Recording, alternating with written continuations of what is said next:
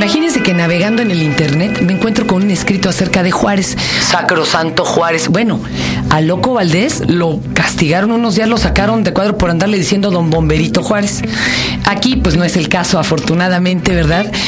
Pero qué risa me daba que alguien con todos los elementos en la mano pudiera desacralizar esa figura del indespeinable don Benito Juárez.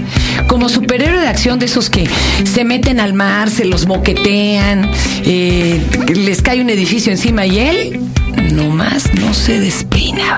Como dicen, me hace lo que el aire a Juárez. No se despeina. Hoy con nosotros Edmundo González Yaca, hablándonos. De eso, de la historia y de la política. Este es el podcast de Fernanda, de Fernanda Tapia. Podcast por Dixo y Prodigy MSN. Bueno, eh, efectivamente, eh, yo creo que los mexicanos vinculamos la inmortalidad con el bronce, con la rigidez, con la solemnidad. Eh, Juárez es eh, nuestro gran héroe nacional que tiene grandes méritos históricos, pero también podríamos decir que mercadotécnicamente tanto el mismo Juárez se hizo una imagen como nuestros textos únicos, como el gobierno, uh, una imagen de ese artículo que tú mencionas que si mal no recuerdo se llama El riesgo de la perfección. Eh, ¿Para qué sirven los héroes? Entre otras cosas para que representen seres paradigmáticos a los que nosotros podamos imitar. la desgracia es que con Juárez, tanto al mismo Juárez como a, las instituciones educativas oficiales, como que se les pasó la mano. Eh, Juárez es realmente inalcanzable, ¿no? Siempre con su levita, su corbatita de moño y con el pelo engominado. Era un indio eh, eh, endomingado, podríamos decir, ¿no? Y, bueno, y él, él tenía una gran obsesión precisamente por las carencias que, había tenido. Pero ¿qué sucede con este tipo de, de héroes que resultan tan impolutos, podríamos decir, creo que le llamo ahí en el artículo héroes Topperware, o sea, no le entra ningún elemento de contaminación, ningún elemento humano. Entonces, bueno, tú necesitas, precisamente los países, las naciones necesitan seres ejemplares, pero cuando estas ah, personas ejemplares son tan perfectas, tan hemisféricamente patrióticas, tú dices, bueno, es que yo soy incapaz de poder imitar a un Bolívar y todos estos, ¿no? Oye, pero, pero qué chistoso, porque decías, a lo mejor lo que pasa es que nada más le daba pena su pelo hirsuto. A lo mejor tenía pelos parados, pelo macho de este parado, y pues se le pasaba la mano de gomina. Y así ya se quedó per secula seculorum. En general. O así era él de adusto. él era de adusto. Bueno, la situación del país no era tampoco como para andar haciendo chistes, ¿verdad? Claro. Pero, pero e, él en general era así pero viene en primer lugar de, la zona indígena. Él trae toda la seriedad, trae toda la precisión, trae todo el silencio de nuestra cultura indígena y luego trae todo el complejo también, ¿no? Digo, hay que, hay, que hacerlo mención. Entonces, la cultura indígena y un hombre como Juárez que estudia derecho, que es de una formalidad absoluta, refleja una personalidad donde el poder es absolutamente serio, es absolutamente inhumano, podríamos decir de alguna manera. Oye, pero tú le cachaste una sola foto donde está descompuestón. Sí, efectivamente. ¿Cómo encontraste esa gloria y descríbela, por favor? Bueno, eh, la encontré en uno de los tantos eh, libros de Juárez. Yo creo que él mandó prohibir la, fotografía. y es una. ¿Qué si no era Salinas comprando todo el tiraje de, de Ola, donde está de la mano de Adelita, lo niega, ¿no? De seguro yo creo que todos sus amigos y demás, eh, esa foto, fotografía prácticamente es muy poco difundida precisamente también por nuestras instituciones oficiales y él está sentado, eh, está jugando un juego de mesa que se, llame, que se llama Tute, está en, está en Nueva Orleans y bueno, está con el pelo inusitadamente despeinado. Nadie queda peinado en Nueva Orleans, perdón. Y bueno, después de además la inundación menos, ¿no? Pero... Así es, yo creo que si el Tute es como el dominó, le estaban auténticamente ahorcando la mula de seises porque estaba totalmente desgreñado nuestro héroe. Pero fíjate, fíjate qué cosa tan curiosa, Fernanda. El, el cristianismo tiene como figura principal, con todo respeto, es a Cristo. Y Cristo es Dios, pero también es ser humano.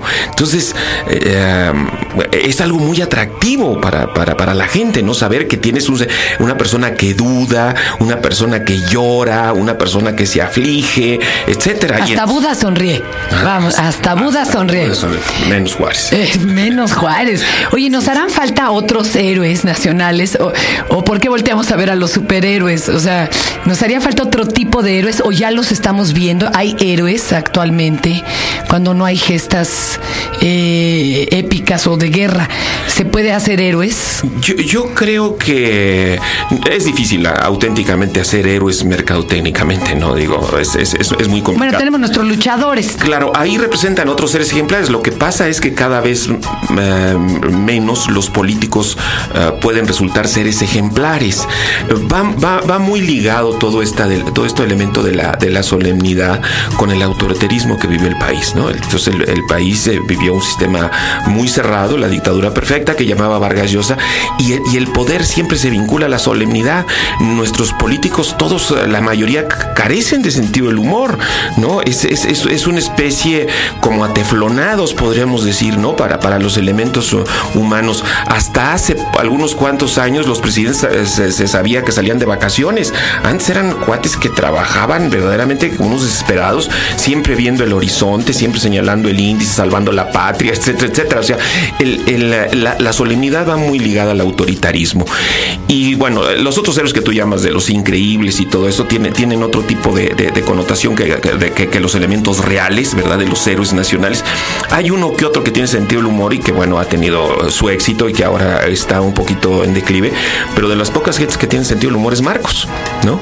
Marcos era realmente. Y no se aguanta todas, ¿eh? No se aguanta. Cuando él hace el chiste lo aguanta, cuando se lo hacen no lo aguanta. No lo aguanta. No, cuando le enseñaron unos condones que se llamaban los alzados y que tenían en la portada zapatistas, bueno, no le pareció ni tantito chistoso. Más bien le dio bastante coraje. Oye, ¿y ¿tú algún día militaste en el PRI? Porque eh, sépanlo amigos que este caballero que es un gran escritor y que tiene tan buen sentido del humor, eh, pues es politólogo. oye, tú dices que abandonaste en sí la militancia política cuando muere Colosio. Eh, ¿Tú creías en Colosio y, por otro lado, eh, ¿quién crees que lo mató? Bueno, eh, sí fui compañero amigo de, Colosio, sí fui priista, etcétera. Fuimos a la decimacuarta asamblea donde eh, se discutió la democratización. Yo estoy convencido de que, Colosio era sobre todo un demócrata y que observaba la necesidad de que el partido se renovara para que no perdiera y que fue lo que sucedió, ¿no? Después de la decimacuarta asamblea, él, sale candidato y, después de que lo asesinan, pues lo importante, la mejor forma y la más importante manera de, poder consagrar su memoria era impulsar precisamente sus ideales y que era precisamente la democratización del PRI. Por una cuestión muy fácil e histórica, Fernanda, que yo lo discutía eh, con la dirigencia de la época, eh, cuando un partido nace desde el poder, en el momento en que pierde el poder, desaparece. Entonces, eh, el, pierde su sentido, ¿no? Exacto, que, queda en un estado de orfandad terrible. Entonces, yo impulsé mucho la democracia en mi estado, en Querétaro, donde, por cierto, vamos a inaugurar un blog que se llama llama Diálogo Queretano, ¿verdad? www.dialogoqueretano.com, perdona el comercial. No, está bien, está bien. Todo, todo seguido, www.dialogoqueretano.com. Entonces, eh, cuando yo trato de, impulsar eh, esta, este propósito de la democratización del partido, me enfrento ante, pues ante lo que me había enfrentado siempre, ¿no? A los antiguos intereses, al sentido corporativo del partido, etcétera, y no se abre, entonces opto por retirarme. Oye, y a, Colosio que lo mató, los cárteles, eh, vamos, más arriba, poderes más arriba del mismo partido. ¿Qué, hacia, dónde tire esto? Fíjate que, bueno, eh, eh, tuve el gusto de trabajar con él en su, en su campaña. Era yo coordinador de evaluación y seguimiento de la campaña. O sea, ocupaba, podríamos decir, un, rasgo importante. Después de, de, su muerte, que fue traumática, no solamente, pues yo creo que para los PRI, sino para todo el país, me hice el propósito de, no, de, no estar especulando sobre las sospechas, pero hay algo que a mí sí me quedó muy claro porque lo viví ahí de cerca, es que antes de, su muerte se hizo un vacío, había una atmósfera, había una densidad auténticamente de crimen, ¿eh? te, lo voy a decir, era, era un alejamiento con el presidente de, entonces eh, terrible, ¿no? Entonces se sentía, se sentía un hostigamiento, se sentía un hostigamiento, se sentía que iba a pasar algo. Fue una época en que murieron varios, desaparecieron otros, todo fue como muy rara esa etapa, ¿no? Fue una de las etapas más sombrías que haya, que haya tenido el país. Entonces, bueno, el, marco existía, se sentía que se estaba tratando de abrir algo, de iniciar un nuevo camino y que los intereses estaban muy fuertes y que sin duda iban a reaccionar. ¿Quién, quién fue? Bueno, pues eh, realmente entramos a una especulación. Yo lo digo es que cuando me dicen, mis amigos, habrá sido, habrá sido Salinas, habrá sido Córdoba, dije, bueno, la foto, no vamos a encontrar nunca la fotografía, ¿verdad? De los que afirman esto, de Córdoba en un callejón oscuro bajo un farol entregando un dinero, ¿verdad? O sea, no, nunca la vamos a encontrar, ¿no? Pero eh, ni, estoy acusando a una persona en particular. ni, de celular, ¿no? Como el ajusticiamiento allá de... No, no va a haber un video, ¿no? No va a haber un video para ese tipo de, de cuestiones. Incluso, mira, déjame contarte esta, esta anécdota, Fernanda. La atmósfera sí existía, el marco sí existía. Cuando se murió, cuando asesinaron a, Rubén Jaramillo en, en, Morelos, que también fue un crimen de lo más sonado, y todo el mundo pero ¿quién lo asesinó? ¿Por qué lo asesinaron? Etcétera, se le atribuyen a Adolfo López Mateos. Yo, tengo una referencia que, es histórica auténticamente, eh, de que estaba López Mateos precisamente en un desayuno y le pasaron una tarjeta diciendo que Jaramillo había invadido unos terrenos en Morelos. Entonces él tomó la tarjeta y dijo, qué bien está fregando este Jaramillo. Y luego la tiró.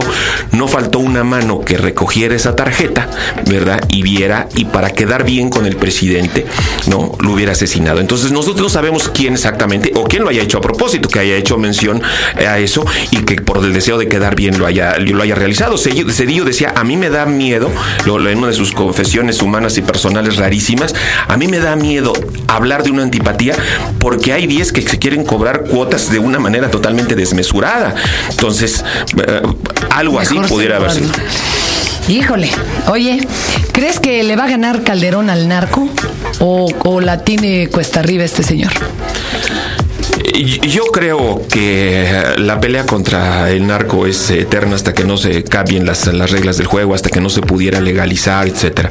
Si nosotros vemos uh, los uh, resultados que existen después de todos los uh, operativos contra la contra el narco, pues nos damos cuenta que lejos de disminuir aparentemente aumenta, ¿no? Entonces es, es, es una es una guerra verdaderamente eterna hasta que no se cambien, podríamos decir, la normatividad de, las drogas. Pues ahí está. ¿Juegan algún, algún papel en la vida moderna las drogas? ¿Por qué tanta laraca alrededor de las drogas? ¿Es puro dinero? ¿Es puro poder? ¿O qué, o qué papel juegan? ¿Hay ¿Son algún elemento? Bueno, yo creo que, sí lo juegan muy importante. El, papel de las drogas es, fundamental. Si tú ves las, ah, estadísticas, que ahí sí no hay motivo de especulación, en el lapso de cinco años las drogas han aumentado. La cocaína, por ejemplo, que es la droga que más exitosa, ha aumentado el 20%, en unas cantidades. Sí, ¿qué, valor eh, está llenando? ¿Qué, está haciendo la pues, sociedad? Sin duda que es, es un vacío, sin duda que es un, eh, son muchos los elementos, ¿no? Hay un vacío, hay un exceso de, estímulos, hay un deseo de, evasión, hay un deseo de, emociones cada vez más y más fuertes y, las drogas. Volvemos al, problema del tiempo, recordamos ahorita el problema del tiempo. En nuestra época el placer eh, pues se acariciaba, se sobaba, se especulaba, que poder tener un momento de, alegría era extraordinario y ahora pues es un fast track al track. y pareciera la obligatoriedad, ¿verdad? El estar feliz y todo el tiempo autosatisfecho, está gruesísimo. Una vocación del placer eh, exterior. Eh, compulsiva, etcétera, una sociedad de consumo, ¿verdad? Que, que, exige continuamente más y mayores estímulos y que por lo tanto, bueno, pues como en cualquier juego, las apuestas van subiendo, ¿no? Edmundo, muchas gracias. Tu portal es www.dialogoqueretano.com. seguido. Ok, eh, punto com, sin acento el diálogo, ¿verdad? Sí, correcto, dialogoqueretano.com. Y Y este, pues te agradecemos mucho hoy. Ojalá que no se ven. No, tú no te enojas, mismo se vea por don Bomberito Juárez, perdón, por don Benito Juárez. Muchas gracias, Edmond. Gracias, Edmond. El soundtrack de tu vida. La música. Las historias. Los enlaces. Las coincidencias. Yo tengo cosas que contar. Y yo tengo algo que escuchar. Yo tengo música que compartir. ¿Y yo? ¿Y yo? Tengo música que llevar. In this proud land we grew up strong. We were wanted all along. El soundtrack de tu vida. Los momentos, las acciones. www.nokia.com.mx diagonal El soundtrack de tu vida. o entra a nokia.com y busca el banner de la promoción. El soundtrack de tu vida.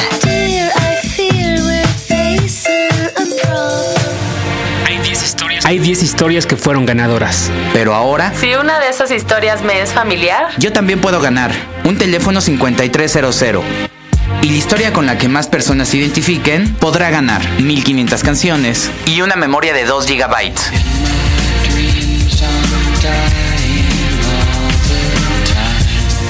Porque yo tengo cosas que decir. Pero los demás, tienen algo que escuchar. 5300. El soundtrack de tu vida. Este fue el podcast de Fernanda, De Fernanda Tapia. Podcast. Por Dixo y Prodigy MSN.